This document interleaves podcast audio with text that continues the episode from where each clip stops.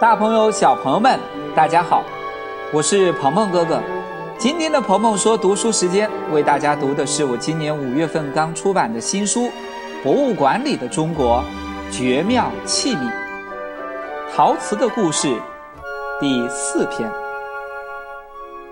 如果说两宋时代最具代表性的瓷器品种是青瓷，出现了很多不同特色的民窑瓷器，那么在经历过元代的融合和统一之后，到了明清时期。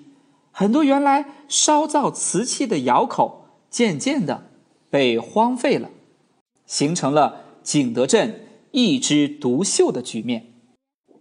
从明代中后期开始，产自景德镇的瓷器几乎占据了当时全国的主要市场，景德镇成了真正意义上的瓷都。明代的瓷器虽然以漂亮的青花瓷为主。但品种更加丰富，颜色呢也更加绚烂。比如颜色釉瓷器当中有霁红、霁蓝；釉下彩瓷器当中有釉里红；釉上彩瓷器当中有五彩；还有在成化年间特别有名的斗彩瓷器。花叶的轮廓用青花颜料在瓷胚上描绘。而花叶的主体部分用其他颜色颜料在已经烧造好的半成品瓷器的釉层表面填充，再用比较低的温度烧出来，形成了一种一部分颜色在釉的下面，一部分颜色在釉的上面，釉下彩和釉上彩争奇斗艳的奇观，被人们称为斗彩。到了清代。景德镇始终保持着中国瓷都的地位，展示着中国瓷器烧造的最高水平。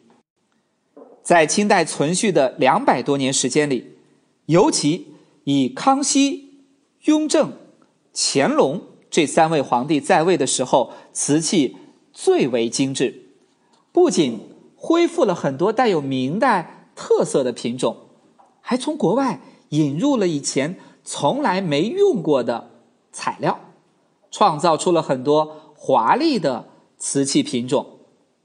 其中呢，粉彩瓷器就是很重要的一类。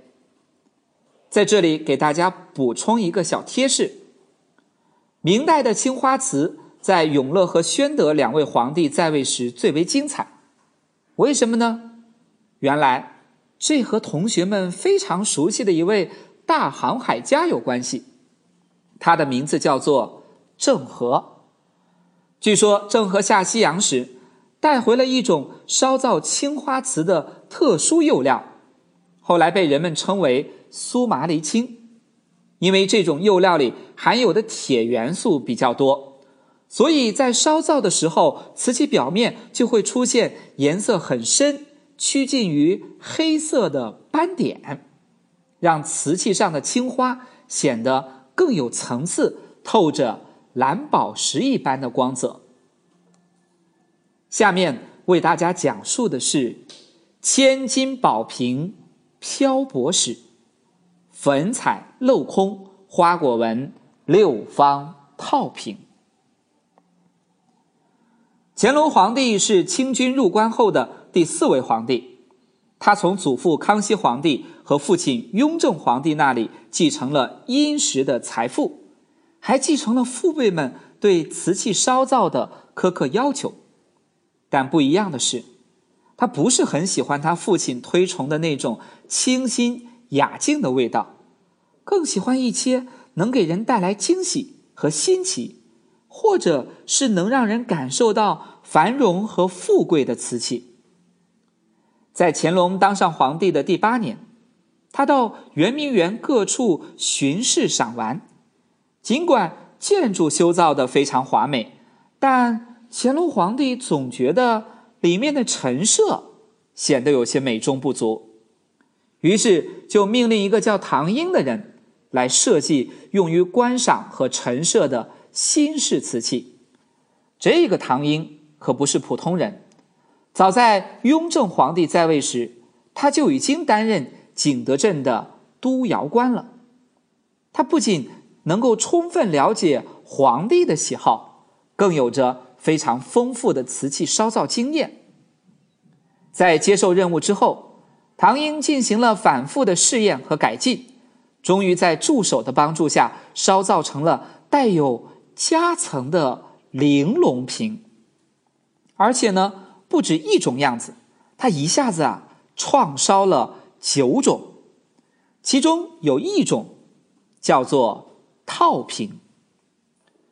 首都博物馆就珍藏着一件套瓶，里面呢是一个类似圆形的青花瓷瓶，而外面则套着一个六方形的粉彩瓶子。腹部的六个平面上各雕刻着一组镂空的花果纹。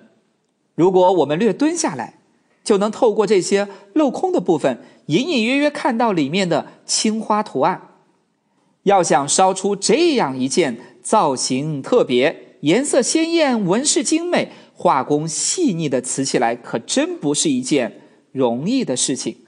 让我们一起再记住它的名字：粉彩镂空花果纹六方套品。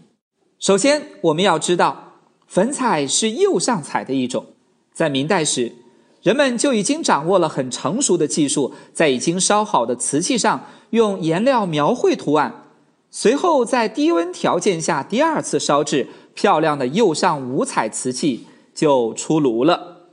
但呈现出来的颜色并没有明暗和深浅的变化，看上去感觉很生硬，于是人们称为硬彩。而看这件粉彩镂空花果纹六方套瓶所使用的粉彩技术，特别是颈部的那几朵小花儿颜色由浓到淡，由深到浅，让瓷器变得那么柔和，那么轻盈。正是因为这样的差别，人们常常把粉彩叫做软彩。其实，粉彩是在康熙年间以釉上五彩瓷器为基础改进而来的。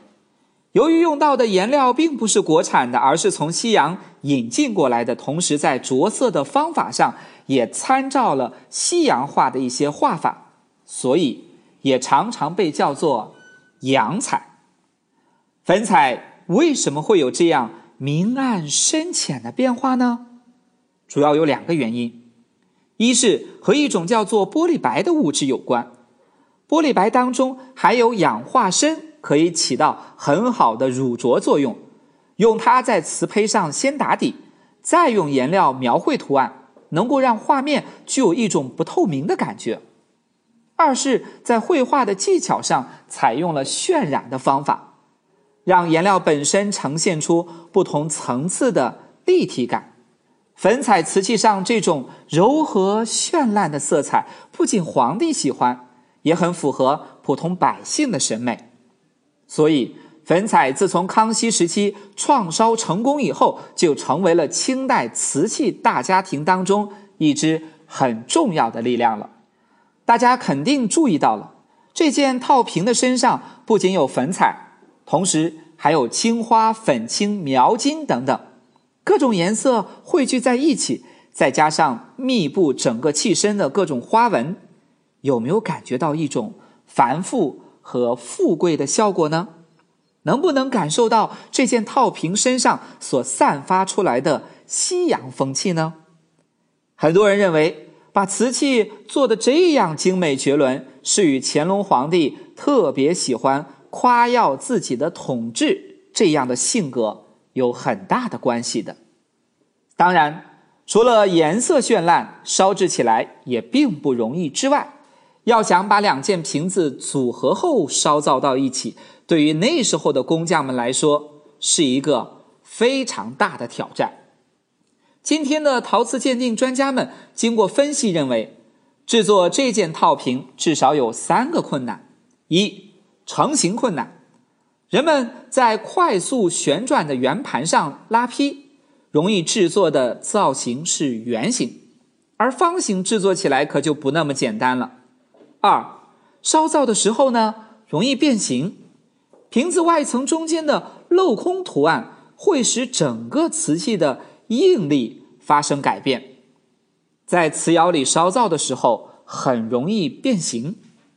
三，需要两次烧造，瓶中套瓶的特殊造型，可是需要分两次才能烧造出来，成功率呢是非常低的。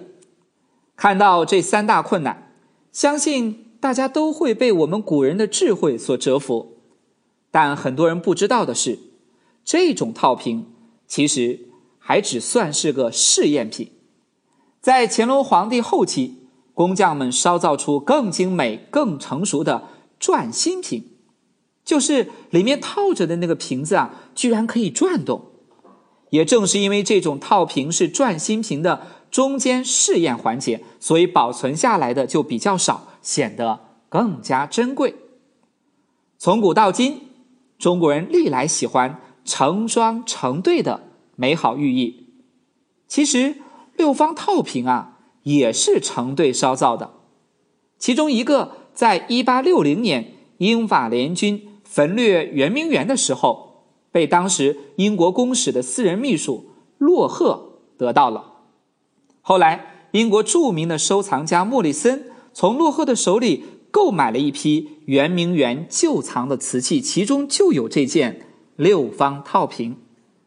两千年春天，这件珍贵的瓷器出现在了苏富比拍卖会现场。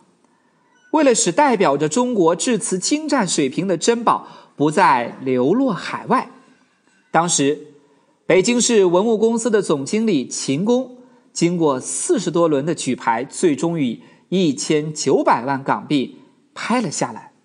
可是，就在竞拍成功后的第八天，心力交瘁的秦工因为心脏病突发，病逝在工作岗位上了，没能亲眼看到这件珍宝回国。今天，这件粉彩镂空花果纹六方套瓶被展示在首都博物馆的展柜里，向站在他面前的观众们讲述着自己。不平凡的身世和经历。既然这件六方套瓶是成对烧造的，那另一件又在哪里呢？这对珍宝在经历过战火和动荡之后，都保存到了今天，可惜却分隔海峡。一件收藏在祖国大陆的首都博物馆，另一件曾经被收藏在台北的红喜美术馆。很长时间，在中国这片土地上，一万多年前陶器诞生，三千多年前原始瓷孕育，到了将近两千年前时出现真正的瓷器，在人类众多的创造当中，陶瓷深刻的改变和影响着人类的生活，直到今天依然在我们身边随处可见。除了实用的功能之外，陶瓷作为艺术的载体，更为我们描绘这个美丽的世界提供了广阔的空间。很多人都知道，中国的英文 “China” 还有另外一个意思，就是瓷器。生长在陶瓷的国度，让我们一起走进陶瓷的世界吧。好了，我们今天的鹏鹏说读书时间就读到这里。我们下期节目再见。